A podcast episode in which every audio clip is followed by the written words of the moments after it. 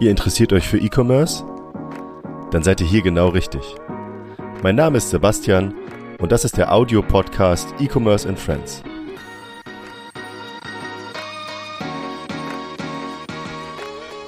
Heute zu Gast Jonas Mondschein von Mondschein Steuerberatung.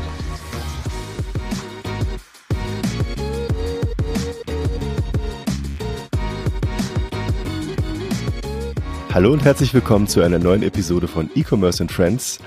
Hallo Jonas, schön, dass du da bist. Hallo, vielen Dank für die Einladung von euch. Freut mich sehr, dass ich dabei sein darf. Wir wollen uns heute so ein bisschen mit dem Thema Amazon Pan EU Versand oder Amazon Pan EU im Allgemeinen äh, auseinandersetzen. Bevor wir damit starten, sag ruhig so zwei, drei Sätze zu dir persönlich. Wer bist du, wo kommst du her, damit die ZuhörerInnen wissen, wer hier zu Gast ist. Ja, mein Name ist Jonas Mondschein. Ich bin Steuerberater seit dem Jahr 2018, habe mich dann auch mit meiner eigenen Kanzlei in Offenburg im Süden von Deutschland selbstständig gemacht und bin da eigentlich gestartet mit keinen Mandanten und jetzt ähm, haben wir mittlerweile zwölf Mitarbeiter aktuell. Okay, zwölf Mitarbeiter. Kann man, kann man äh, Mandanten äh, auf Mitarbeiter rechnen? Sag mal, wie viele Mandanten habt ihr denn? Willst du das sagen? Wir haben aktuell 250 Mandanten, darunter 100 Online-Shops circa. Äh, ich, um das einzuordnen, ist das viel? Ich weiß es nicht. Also ist, ist das viel, wenn man es jetzt vergleicht mit anderen? Oder ist es wenig? Oder ist es im Mittelfeld? Ich würde jetzt mal sagen, im Mittelfeld, ja. Wir ähm, positionieren uns da schon sehr stark auf die Unternehmen beziehungsweise auf die Online-Händler. Klar, andere Kanzleien, die haben vielleicht deutlich mehr Mandanten, weil sie einfach auch Privatpersonen noch betreuen. Ähm, das steht bei uns aber auch gar nicht mehr so im Fokus. Okay. Ähm, das heißt, ihr macht hauptsächlich Geschäftskunden, die ihr betreut als Mandanten und ich vermute hauptsächlich E-Commerce-Unternehmen. Vollkommen richtig eigentlich nur noch ähm, E-Commerce-Unternehmen und ähm, ja, Unternehmen, sage ich jetzt mal, ähm, die im Online-Geschäft tätig sind, auch Marketingagenturen und so weiter. Ähm, und das alles deutschlandweit dann. Wie bist du auf diese Spezialisierung, ich nenne es jetzt mal Spezialisierung, ja, ist es ja eigentlich keine mehr, aber wie bist du darauf gekommen zu sagen, ich will eigentlich hauptsächlich im E-Commerce unterwegs sein und dort eben äh, Mandanten beraten? Ähm, Gab es da einen Grund für oder ist das einfach die Zeit, in der man das einfach macht? Also als ich mich im Jahr 2018 dann selbstständig gemacht habe mit der eigenen Kanzlei, ähm, war das immer so wieder so ein Painpoint bei allen Mandanten oder Anfragen, ähm, die wir erhalten haben, ähm, dass die Zusammenarbeit mit dem Steuerberater vor allem im E-Commerce-Bereich nicht wirklich funktioniert und ähm, vor allem die Unternehmen ähm, da vor riesige Herausforderungen gestellt werden. Und dann haben wir halt immer mehr und mehr Anfragen auch im E-Commerce-Bereich bekommen und dann ähm, nach und nach das eigentlich auch bei uns so aufgebaut, dass wir jetzt im Jahr 2022 eigentlich nur noch sagen können, ähm, E-Commerce und alles andere wollen wir auch nicht mehr machen. Ähm, auch vor allem jetzt, ähm, was Positionierung angeht, finde ich das relativ wichtig. Wie ist das, wenn wenn du neue Mandanten bekommst, wo kommen die jetzt her? Gibt es da Kanäle, über die du die akquirierst?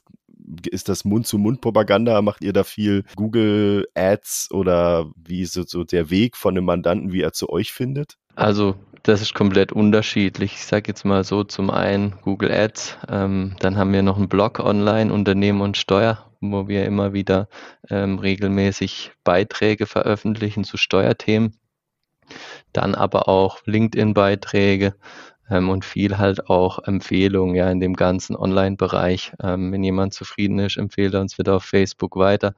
Und ähm, dann weiß man auch direkt, ähm, ja, wenn da eine Empfehlung kommt, dass die Zusammenarbeit dann ähm, aufgenommen werden kann mit dem potenziellen neuen Kunden. Ja.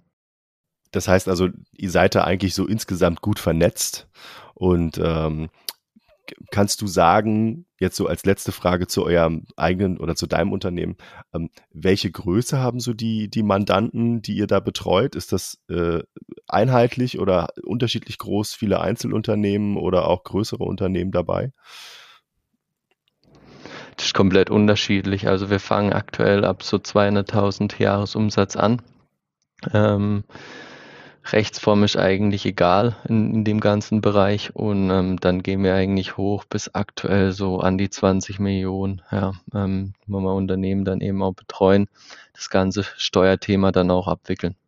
aber wir machen auch viel, sage ich jetzt mal, betriebswirtschaftliche Beratung, Controlling und so weiter und versuchen dahingehend dann auch ähm, unsere Mandanten ähm, gut für die Zukunft aufzustellen.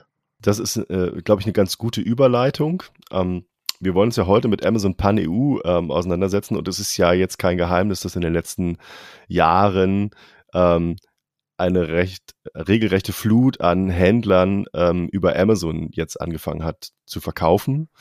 Ähm, und eben auch festgestellt hat, es ist ganz interessant, wenn man eben nicht nur innerhalb von Deutschland verkauft, sondern eben auch über die Grenzen hinaus.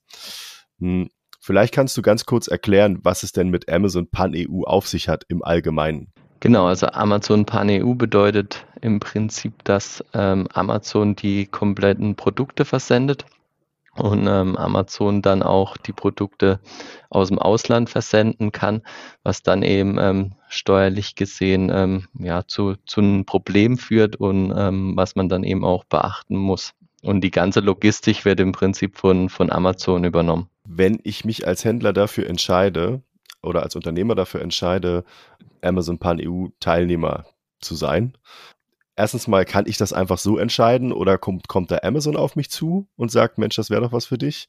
Oder kann ich mich dafür einfach anmelden? Wie, wie, wie ist da der Ablauf? Also dazu kann sich jeder im Prinzip anmelden, jeder Händler, der ein Amazon-Konto hat.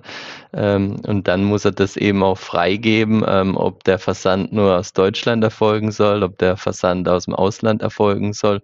Und dann entstehen eigentlich auch schon relativ schnell die ersten Probleme. Was, was wären so die ersten Probleme, die entstehen? Die ersten Probleme, die entstehen, sind meistens, sage ich jetzt mal, dass die Händler ähm, keine steuerliche Beratung in dem Bereich hatten und ähm, dahingehend ähm, dann nicht wirklich wissen, was sie machen, sondern nur ähm, im ersten Schritt die Meinung von Amazon haben. Und ähm, Amazon versucht auch immer diese ja, Auslandsthematik beziehungsweise diese Lagerung von Waren und Versendung von Waren im Ausland so zu verkaufen, dass man eben ähm, deutlich weniger Amazon-Kosten oder Gebühren bezahlt. Aber ja, es sagt einem dann keinen, dass man sich im Ausland umsatzsteuerlich registrieren muss. Muss man denn das tatsächlich? Das ist jetzt die Frage. Also sobald der Versand übers Ausland erfolgt und man eben ähm, diesen Pan-EU ähm, Versand freigibt, ähm, dass Waren beispielsweise in Polen, Tschechien gelagert werden und von dort versendet werden, muss ich mich registrieren, zwingend. Das heißt also, Amazon vergisst das bewusst, dem Händler zu sagen, oder Amazon ist es einfach egal und sagt, der, sagt, der muss der Händler sich Gedanken drüber machen, hat er ja mit Sicherheit eine rechtliche Beratung, Steuerberater etc., der ihm das dann sagt. Genau. Ja. Okay. Wenn wir jetzt mal ähm, exemplarisch ein Unternehmen uns anschauen, was das macht, ja, du hast ja aus deiner Erfahrung mit Sicherheit da irgendwie ein Beispiel im Hinterkopf. Ähm, was, was sind so die Schritte, die passieren müssen, unabhängig davon, dass sich äh, der Händler da umsatzsteuerlich registrieren muss in dem Land oder in, äh, in welchem Land muss er sich denn umsatzsteuerlich registrieren? Eigentlich in allen Ländern, in die er dann versenden will, wenn er jetzt zum Beispiel in Polen einlagern lässt. Ist das richtig? Nee, dann nur in Polen, ja. Der Rest läuft dann wieder übers OS-Verfahren ab, ja. Das ist dann auch noch die Schwierigkeit. Genau, OSS-Verfahren übrigens ähm, hatten wir auch eine ganz interessante äh, Episode dazu, vielleicht für die ZuhörerInnen, wenn ihr euch dafür interessiert, was das OSS-Verfahren ist, der One-Stop-Shop, äh, hört da auch gerne mal rein. Ähm, genau, das heißt, er muss sich eigentlich nur in Anführungszeichen in Polen registrieren. Die Krux ist wahrscheinlich, wenn er sagt, okay, es ist nicht nur Polen, sondern ich, Amazon hat dann auch noch ein Lager in, weiß ich nicht, in Tschechien oder in Tschechien, Frankreich, Spanien, ja. Dann beginnt die Problematik. Genau, und da muss er überall sich umsatzsteuerlich registrieren, braucht dann eine Umsatzsteuer-ID etc. pp. Ähm, wenn ich jetzt mich darauf beschränke als Händler zu sagen, nee, ich möchte eigentlich kann ich das überhaupt? Das ist jetzt die erste Frage, zu sagen, ich möchte eigentlich nur, dass in Polen eingelagert wird. Geht das? Kann ich das sagen? Das funktioniert schon. Ja, man kann das dann schon ähm, freigeben, sage ich jetzt mal, die äh, Ver Versendung von dem jeweiligen Land. Ja, ich kann auch sagen, ich verkaufe nur über Deutschland, kann aber auch sagen, ich gebe Polen frei, ich gebe Frankreich frei. Also Amazon hat da immer so unterschiedliche Stufen mit den Ländern, ähm, ja, wo man dann eben freigeben kann. Ja.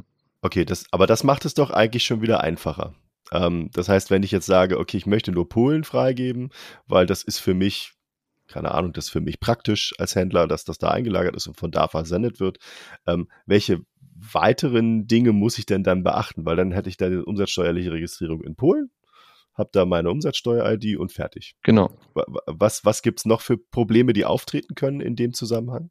Zum einen das OS-Verfahren ähm, und zum anderen eben auch die Problematik in Deutschland noch mit den Umsatzsteuervoranmeldungen und zum anderen ähm, die Abgabe von ZM-Meldungen. Das sind alles so Punkte. Ähm, OS-Verfahren, deutsche Umsatzsteuererklärung bedeutet, ich muss dann wirklich gucken, in welcher Anmeldung ähm, erkläre ich die Umsatzsteuer, welcher Anmeldung gebe ich die Umsatzsteuer an und ähm, dass ich die Umsatzsteuer dann auf keinen Fall eben auch doppelt bezahlen muss. Und ZM-Meldungen sind relativ wichtig ähm, zwecks den innergemeinschaftlichen Verbringungen. Wenn ich jetzt ähm, Waren von Deutschland in mein Lager nach Polen verbringe, muss ich das anmelden ähm, über die ZM-Meldung. Wenn ich es nicht mache und erkläre, dann wird diese Lieferung in mein eigenes Lager steuerpflichtig und dann habe ich ein Problem. Mhm. Das ist sozusagen diese Warenumlagerung oder genau. Waren, Warenbewegung, die eigentlich nur eine Umlagerung ist, aber die eben steuerrechtlich relevant ist. Genau. Warum genau. ist die steuerrechtlich relevant? Weil man da im Hintergrund irgendwie als Händler theoretisch den Staat bescheißen könnte. Richtig? Also kann man so sagen. Weil der Staat halt wissen will, wo sich die Waren befinden und ähm, dahingehend dann halt auch ähm, ja, eine Übersicht haben will, was wurde in welches Lager gebracht und dann eben auch dementsprechend verkauft, dass das auch wirklich unterm Strich nachvollziehbar ist. Dass die Ware also da ist und ähm, und dann auch in der Menge da ist, wie man das irgendwie mal angegeben hat und äh, dann eben entsprechend auch gegengerechnet werden kann mit dem, was da verkauft wurde zum Schluss. Vollkommen richtig. So, verm so vermute ich, genau. Okay, und dann hattest du noch was Drittes gesagt, USS äh, äh, ähm, Re Registrierung und, und, und Meldung, dann ZM-Meldung und was noch? Ähm, die deutsche Umsatzsteuervoranmeldung, ja. Die muss dann auch immer wieder, sage ich jetzt mal, passend dann sein zu der Ausmeldung und dann eben auch zu den Voranmeldungen im Ausland. Ja, wenn da Fehler passieren und die Buchhaltung nicht passt, dann habe ich im schlimmsten Fall eben das Problem, dass ich doppelt die Umsatzsteuer bezahle, ja. Diesen Fall habe ich auch schon gehört. Ähm, also zumindest nicht doppelt die Umsatzsteuer bezahlt, sondern zumindest ans falsche Land abgeführt. Ähm, das kommt wohl häufiger vor, ja, aber gerade eben, wenn man in diesem Grenzbereich ist äh, ja. und da nicht ganz sicher war, ob man jetzt schon diese, ich glaube, 10.000 10.000 Euro, Euro genau. Wenn man das sozusagen getan hat, was ist dann der Weg? Vielleicht können wir ja vielleicht auch nochmal drauf eingehen. Wenn, wenn ich jetzt festgestellt habe, oh, ist jetzt aber die österreichische Finanz, Behörde ans Finanzamt äh, Geld gegangen, aber die sollten das gar nicht kriegen. Was mache ich dann? Also dann ähm, muss man klar die Rechnungsstellung dementsprechend korrigieren und ähm, dann eben auch die Voranmeldung korrigieren. Ja, wenn da Fehler passiert sind, dann hat man immer noch die Möglichkeit, das alles rückwirkend zu korrigieren. Aber man sollte es dann eben auch angehen, ähm, weil in den Ländern beginnen dann gewisse Verjährungsfristen oder Fristen zu laufen.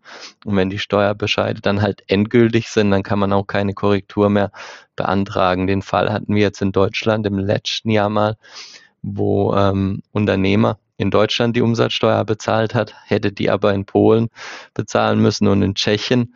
Ähm, dann haben wir in Deutschland das ganze Geld wieder zurückfordern müssen, ähm, weil das dann eben auch dementsprechend in Polen bezahlen und Tschechien bezahlen hat müssen. Hat dann auch alles noch geklappt, aber ähm, war halt jetzt auch wirklich sehr aufwendig, weil wir haben jetzt auch Betriebsprüfungen, Umsatzsteuer, Sonderprüfungen in dem Fall bekommen. Das ging dann auch größtenteils alles durch, aber für alle Beteiligten einfach auch ziemlich aufregend. Mhm das, das kann ich mir gut vorstellen. Gerade wenn man eben eigentlich andere Dinge zu tun hat, als sich mit Betriebsprüfungen und irgendwelchen Sonderprüfungen auseinanderzusetzen. Weil das Geschäft läuft ja trotzdem weiter. genau. Das ist ja eigentlich auch immer so dieses Problem, sage ich jetzt mal, im Onlinehandel. Man möchte sich ja eigentlich nicht wirklich mit der Vergangenheit befassen, sondern man möchte skalieren, das Unternehmen weiterentwickeln, nach vorne bringen. Und ähm, wenn man dann halt mal ein halbes Jahr in der Vergangenheit oder ein Jahr lang gefangen ist, ist das relativ schwierig. Nun haben wir jetzt diese drei Punkte gehabt. Ähm, wenn, wenn ich jetzt in, in, in, in nehme mal wieder dieses Beispiel, in, in Polen sozusagen das Lager von Amazon nutze, Amazon versendet da fröhlich für mich ähm, Ware.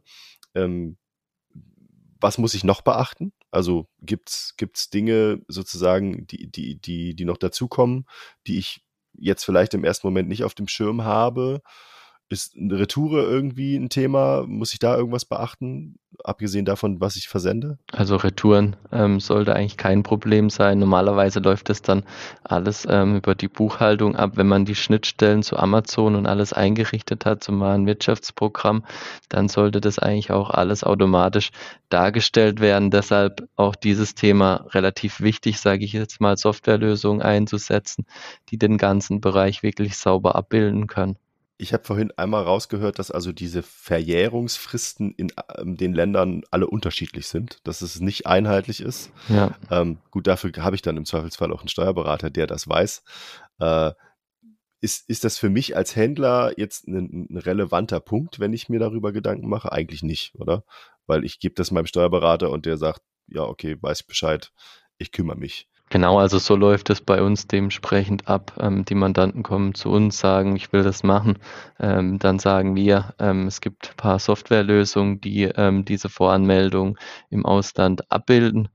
Ähm, kann man auch, denke ich, jetzt nennen. Text2, CountX beispielsweise, DutyPay. Ähm, den Umsatzsteuerservice von Amazon gibt es dann auch noch, wobei wir da ähm, ja schon gewisse Probleme haben. den wollte ich jetzt auch noch zu sprechen kommen, genau. Du meinst gerade Lö Lösungen.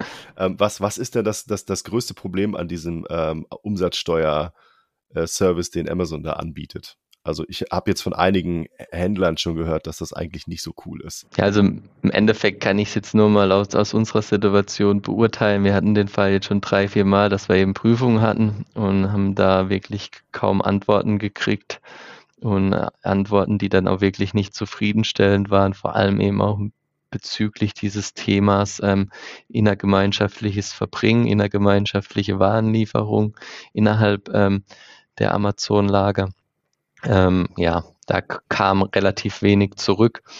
Und ähm, ja, im Prinzip ist das eigentlich eher nur so ein Service, sage ich jetzt mal, von Amazon, der ähm, ja, den man einfach auch ähm, schwierig in Haftung nehmen kann okay. und die Voranmeldungen halt unterm Strich auch nicht wirklich überprüft werden können. Und ähm, ja, wenn es dann Prüfungen gibt, dann hat man eigentlich auch immer wieder ähm, größere Probleme. Ja, deshalb total günstig zwar die Lösung, aber ähm, ja, hinten raus muss man dann auch wirklich den Punkt beachten, wenn es zu einer Prüfung kommt, wenn Probleme entstehen, ähm, dann nutzt einem dieses ganze Thema eigentlich auch nicht mehr viel, ähm, dieser günstige Preis. Okay, das ist, ist, sozusagen eher so, um den Händler so ein bisschen zu catchen und ihn in Sicherheit zu wiegen, aber zum Schluss äh, hebt Amazon die Hände und sagt, ja, pff, ist jetzt nicht unser Problem, wenn du da jetzt eine Prüfung bekommst. Genau, und dann kommt eben wieder der Fall, wo man gucken muss, wie baut man es im Ausland auf, ja, ob man dann doch wieder eine andere Lösung nimmt. Und dann hat man den Fall, dass man ja zweimal Kosten in dem Bereich wieder verursacht hat. Plus halt noch der deutsche Steuerberater, der on top ähm, die Kommunikation dann mit dem deutschen Finanzamt oder mit dem Bundeszentralamt für Steuern führt. Genau. Hast du ein Beispiel für, ähm, also jetzt aus dem, aus dem Nähkästchen ein Beispiel für eine Situation, in der das total in die Hose gegangen ist und was sind dann so die Folgen? Also mit was muss ich rechnen sozusagen als Händler, wenn, wenn alles schief läuft? Äh, das muss man ja vielleicht auch mal beleuchten, um zu zeigen, da gibt's halt auch Konsequenzen. Es ist nicht so, dass da einer nur du du sagt, sondern äh, das kann halt schon ziemlich bös enden. Also die Konsequenz ist klar, dass zum einen halt Umsatzsteuer eventuell doppelt bezahlt werden muss in, in, in dem jeweiligen Land plus in Deutschland noch und dahingehend dann halt auch nochmal Bußgelder und dort top kommen und Strafverfahren eventuell wo man einfach auch gucken muss, in welche Region oder in, in welchen Bereich das dann eben auch geht. Ja, also das ist jeder Sachverhalt ähm, komplett unterschiedlich.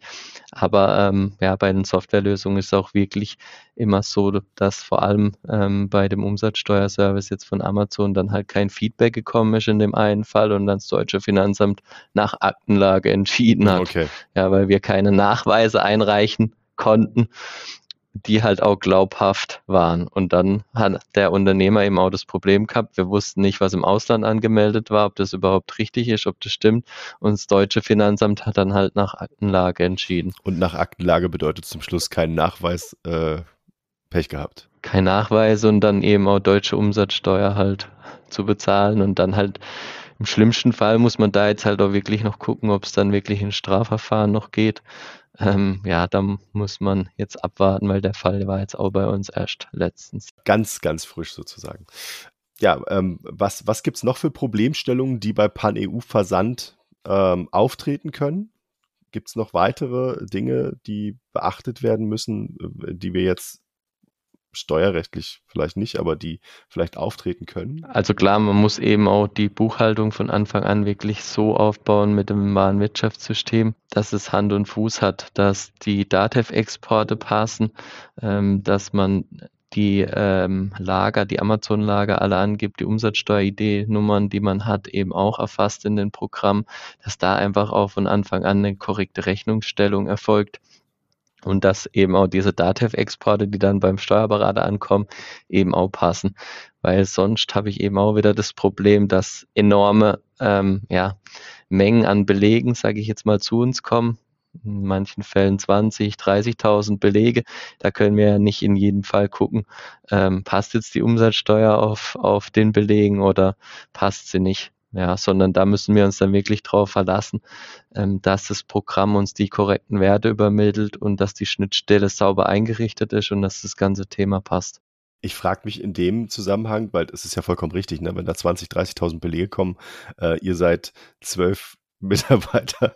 Ähm, logisch, dass man da sozusagen eher stichprobenartig prüfen kann, aber wenn ihr äh, auch nur stichprobenartig das prüfen könnt und euch dann eben auf die Softwarelösung ähm, verlasst, die das ausspucken, äh, zusammengefasst, ähm, dass das passt.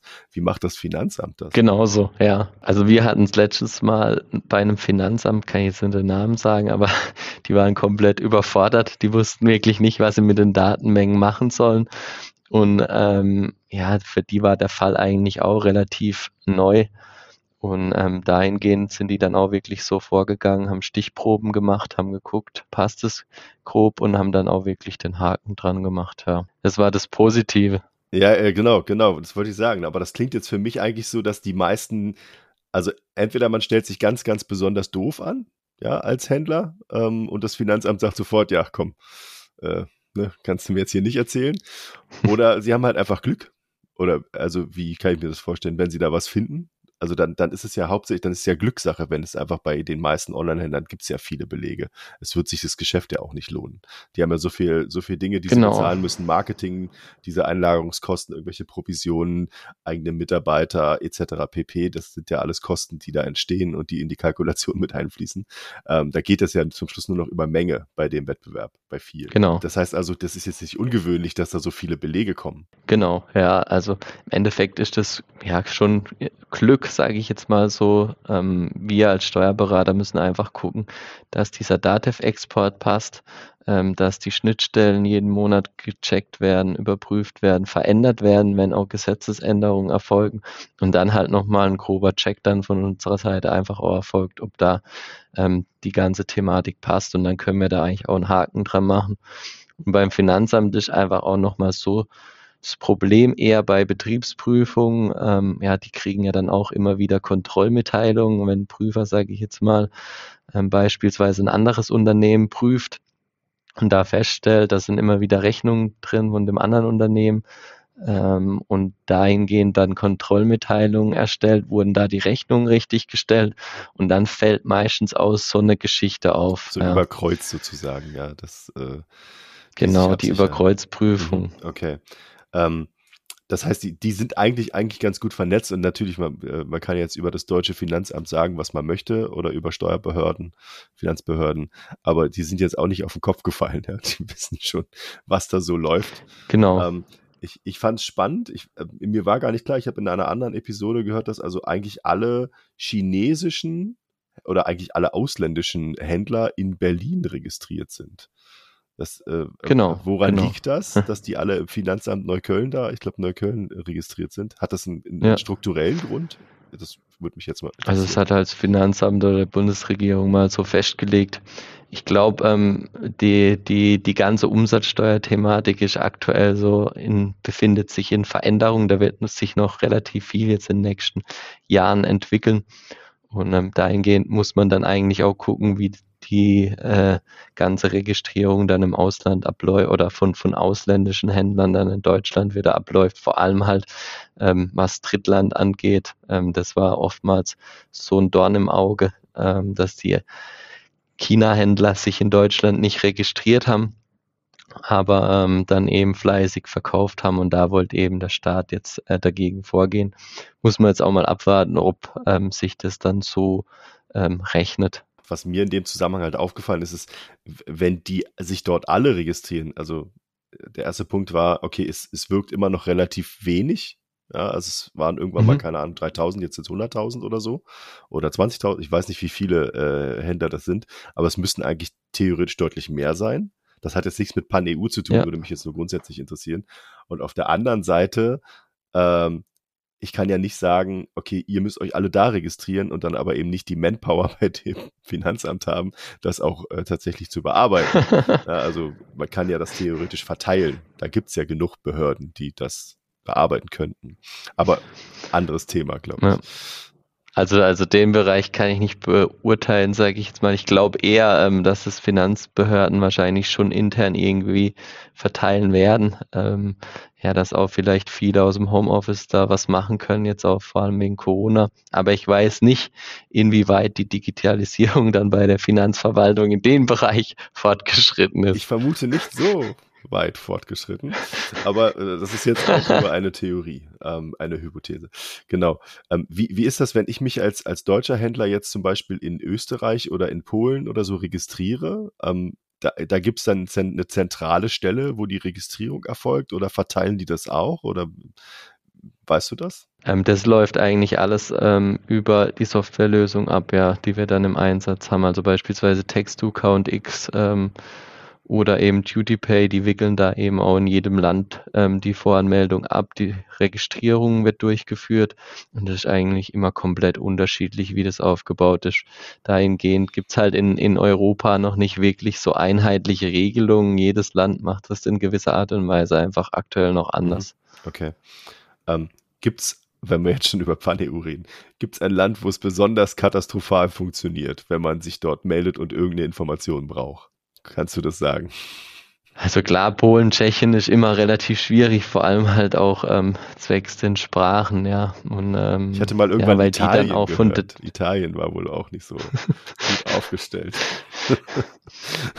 von, von, der Technik ist halt immer schwierig in, in, in den Ländern, ja. Ähm, dann kommen halt auch Briefe an die Mandanten auf Polnisch, die wir uns erstmal übersetzen lassen und äh, die sind dann auch wirklich ähm, riesig zum Teil, wo dann alles drinsteht. Ähm, und ja. Das ist was, wo du, du, du als Steuerberater dich mit auseinandersetzen musst?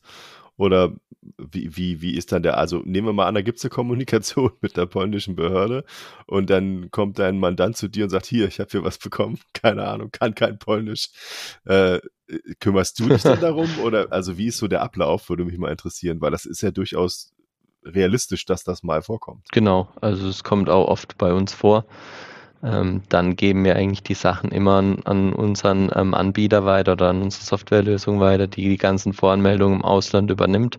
Die klären das dann auch ab, weil wir als deutsche Steuerberatungskanzlei können ähm, ja die Vertretung im Ausland nicht übernehmen. Das müssen dann ähm, die übernehmen. Ja. Okay.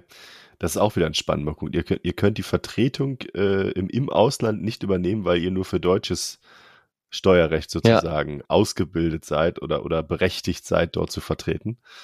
Ähm, aber ist das, ist das nicht widersinnig? Also, weil ihr ja, ja sozusagen einen deutschen, deutschen, Mandanten betreut, der im Ausland verkauft oder aus dem Ausland versendet, in, in Deutschland verkauft oder im Ausland verkauft? Eigentlich schon, ja, aber deshalb gibt es auch diese ja, Partnerlösungen okay. oder Softwarelösungen, die den ganzen Part übernehmen, weil sonst müssten wir halt eigentlich bei uns intern ähm, ja jemand haben, der Polnisch kann, Tschechisch, Italienisch, ähm, die französische Sprache beispielsweise noch Englisch. Das wäre dann ziemlich, ähm, ja, was die Fremdsprachen angeht, intensiv. Verstehe. Also der muss ja nicht nur die Sprache können, der muss sich ja auch rechtlich da auskennen. Das ist, glaube ich, irgendwie der Punkt. Rechtlich, das kommt ja nochmal on top dazu. Ja, es hilft ja nichts, wenn wir dann das deutsche Steuerrecht ähm, anwenden und das eigentlich gar nicht zu dem jeweiligen Land dann passt. Und gibt es ein Land, wo besonders viele, also jetzt vielleicht aus deiner Blase mit deinen 250 Mandanten, wo mhm. besonders viele Händler eben einlagern und dann aus dem sie versenden? Vor allem Polen und Tschechien. Okay, ja. das, das, liegt, das liegt wahrscheinlich. Weil die relativ günstige ja. Lagerkosten haben. Okay, verstehe. Ja. Diese Einlagerung in Polen und Tschechien, ähm, wenn ich mich dafür entscheide, ich stehe ja selber sozusagen in Kontakt mit Amazon, wenn es jetzt um Themen geht, ja, wo ist die Ware hingeht. Einlagerung kann ja auch hin und wieder mal was passieren bei Amazon. Das wissen wir, dass da mal was verschwindet und dann wird das irgendwie gut geschrieben. Ähm, da muss ich jetzt aber nicht mit den, mit den polnischen äh, Leuten vor Ort sprechen, sondern spreche ich wahrscheinlich mit Amazon direkt, vermute genau. ich mal, genau. Wenn jetzt sozusagen ich feststelle, dass also Pan-EU für mich nichts ist, weil das irgendwie immer in die Hose ging, aus welchen Gründen auch immer, äh, kann ich aber auch eigentlich relativ schnell sagen, okay, will ich nicht mehr. Dann habe ich zwar die umsatzsteuerliche Anmeldung äh, äh hinter mir und, und habe da irgendwie Geld für investiert und Zeit, aber ich kann auch sagen, okay, versende den Kram jetzt wieder selber oder bin ich da in irgendeiner Weise dran gebunden, wenn ich da einmal mitmache? Klar kann man jederzeit wieder sagen, dass man den Service kündigt, nur da gibt es ein gewisses Problem, ja. Dass Amazon ja die Waren ähm, ja, im, im Lager dann eingelagert hat und äh, versendet und eigentlich ja dann ähm, Amazon, meine ich, die Möglichkeit gibt, ähm, die Ware, sage ich jetzt mal, zurück an den Händler zu senden, zu sagen, dass ähm, die Ware jetzt noch versendet wird an die Endkunden oder dass die Ware dann am Schluss verschrottet wird. Okay. Und ähm, bei den ersten beiden Optionen, dann hatten wir das echt, äh, dass es sich in einem Fall nochmal fast ein Jahr hingezogen haben, hat, ähm, bis Amazon, sage ich jetzt mal, ähm, dann am Schluss nochmal auf den Mandant zugekommen ist, ja, wir haben die Ware immer noch in dem Lager eingelagert und haben sie noch nicht wegbekommen. Und dann hat der Mandant gesagt, ja, jetzt ist der Punkt, ähm, jetzt bitte verschrotten. Okay. Und ähm, dann hat das Amazon dann die Ware verschrottet. War dann halt ärgerlich, ähm, weil der Warenbestand war dann weg. Aber dann ähm, konnte man halt auch die Deregistrierung oder in, in dem Land dann dementsprechend durchführen. Das heißt, es muss dann, muss dann eine Deregistrierung erfolgen oder? Genau, muss eine, muss eine Deregistrierung erfolgen und man muss halt diesen ganzen Vorgang dann ähm, ja auslösen. Aber ja, da hängt es halt eigentlich nur daran immer, dass halt auch der Warenbestand dann wirklich nicht mehr da ist in dem jeweiligen Lager. Aber vielleicht auch noch mal kurz ähm, auf die Geschichte davor. Also wir machen das eigentlich auch immer bei unseren Mandanten so, dass wir den Bereich wirklich durchchecken, lohnt sich's, lohnt sich's nicht, ähm, auf den Amazon-Gebühren. Ähm, und dann kann man eigentlich auch immer recht gut Entscheidungen treffen. Ja, was kosten mich Verwaltung und so weiter und was kostet oder was ist dann eben auch dementsprechend die Ersparnis von, von den Amazon-Gebühren. Das muss ich halt immer dagegen rechnen und eben auch perspektivisch, vor allem auch für die Zukunft nochmal dagegen rechnen. Heißt im Umkehrschluss, dass wenn ich jetzt plane, im nächsten Jahr nochmal irgendwie zu skalieren und 200, 300.000 Euro mehr Umsatz mache, dann muss ich das eben auch nochmal dementsprechend berechnen diese Auslagerung, ne, um da nochmal drauf zu kommen, oder aus, wie nennt man es, Auslagerung aus dem Lager, ja, bedeutet ja letztendlich auch einen Riesenaufwand. Ne? Das sind riesige Lager. Ähm, das ist nicht geordnet, logischerweise, sondern es landet halt immer an genau. einem anderen Lagerplatz. Ähm, wird jetzt auch nicht täglich eine Inventur gemacht. also deswegen äh, drum prüfe, wer sich da ewig binden möchte äh, und da ähm, Ware nachschiebt in solche Lager, wenn er eben nicht sicher ist, dass er das auch auf Dauer machen möchte. Weil sonst hat man vielleicht irgendwie 100.000 Euro äh, Einkaufswarenwert in den Sand gesetzt, wenn es denn dann nicht mehr viel Spaß macht zum Schluss. Genau, das ist auch immer so ein, so ein Problem. Zum Schluss würde ich gerne nochmal, also vielen Dank erstmal für, für die interessanten Infos zu ähm, FunEU und was da so passieren kann und worauf man achten sollte. Ähm, würde ich gerne nochmal ganz kurz fragen, in den nächsten zwei, drei Jahren, es gibt ja, es gab ja jetzt einige Änderungen ähm, im Umsatzsteuerrecht, auch auf äh, EU-Ebene. Ähm, was wird eventuell noch auf Händler zukommen? Kannst du das sagen? also das Umsatzsteuerrecht wird sich, denke ich, in den nächsten Jahren nochmal echt revolutionieren. Ähm, ja, es wird sich viel verändern in dem ganzen Bereich. Und ein Thema, was jetzt dann, glaube ich, den nächsten Jahren nochmal kommen wird, ist auf jeden Fall, dass es keine innergemeinschaft, steuerfreie innergemeinschaftlichen Lieferungen mehr geben soll, sondern dass dann eben auch ähm, der ganze Bereich dann eben auch übers OS-Verfahren beispielsweise abgedeckt werden soll. Also der ganze B2B-Bereich ähm, wird dann eben sich nochmal verändern. Aber wann dieses ganze Thema kommt, ist auch wirklich ähm, noch nicht klar. Aber ich glaube, da würden sich viele äh, Händler auch drüber freuen, wenn das dann irgendwann mal kommt, vermute ich. Wäre auf jeden Fall nochmal eine Vereinfachung für, äh, für viele ja, in dem Bereich. Man müsste halt dann wieder die ganzen Lösungen, Softwarelösungen einmal komplett anpassen, die Schnittstellen ähm, optimieren. Aber ja. das sollte auch kein Problem mehr in der heutigen Zeit darstellen. Das, das denke ich auch. Da kann man sich, glaube ich, drauf einstellen, wenn es denn dann kommen sollte. Ich hoffe nur, dass die Vorlaufzeit lang, lang genug ist sozusagen und nicht wie bei anderen. Hoffentlich Themen. länger wie beim OS-Verfahren. das wäre gut, glaube ich. Da ähm, müssen sie noch deutlich an ihrer, ich nenne es jetzt mal Performance arbeiten, äh, Dinge bereitzustellen und vor allem auch Informationen bereitzustellen. Ich glaube, das war eins der größten Probleme, ja, dass niemand so richtig wusste, okay, wie, wie funktioniert das jetzt auch ähm, mit den Meldungen? Ähm, wie mache ich es richtig, ähm, wie kommt es an, etc. Auf jeden Fall als letzten Punkt, wie in jeder Episode, ähm, kannst du mir einmal irgendwie die Top 3 der Tools nennen, die du im täglichen Arbeitsalltag sozusagen nutzt. Was, was nutzt du, wenn du morgens dich an deinen PC setzt? Was machst du als erstes an? Also als erstes ähm, klar Teams bei uns. Ähm, da mal so einen Blick noch in, ins Outlook werfen, ähm, was aktuell ansteht. Und dann ähm, Trello haben wir aktuell noch im Einsatz. Wofür nutzt ihr Trello? Aufgabenverteilung, Fallplanung bei uns intern in der Kanzlei und dann halt klar Datev und ähm, ja, Kanzleiland haben wir noch im Einsatz. Also wirklich viele Tools. Ähm, Top 3 sind mit Sicherheit Teams, ähm, Outlook und ähm, Datev. Vielen Dank, Jonas. Es war mir eine Freude, dass du mein Gast warst und dass du die Zuhörerinnen und mich ein bisschen über äh, Amazon Pan EU aufgeklärt hast. Und äh, genau, ich wünsche dir noch eine schöne Restwoche und äh, bis bald. Ja, auch vielen Dank, dass ich dabei sein durfte und ähm, euch auch allen schöne Restwoche. Dir hat diese Episode von E-Commerce and Friends besonders gut gefallen und du möchtest gerne weitere Episoden hören? Dann lass uns gerne ein Abo da. E-Commerce and Friends ist eine Produktion der Bilby GmbH. Weitere Informationen zu Bilby und Bilby-Funktionen findest du auf bilby.io oder über unsere Social-Media-Kanäle auf Instagram, Facebook oder YouTube.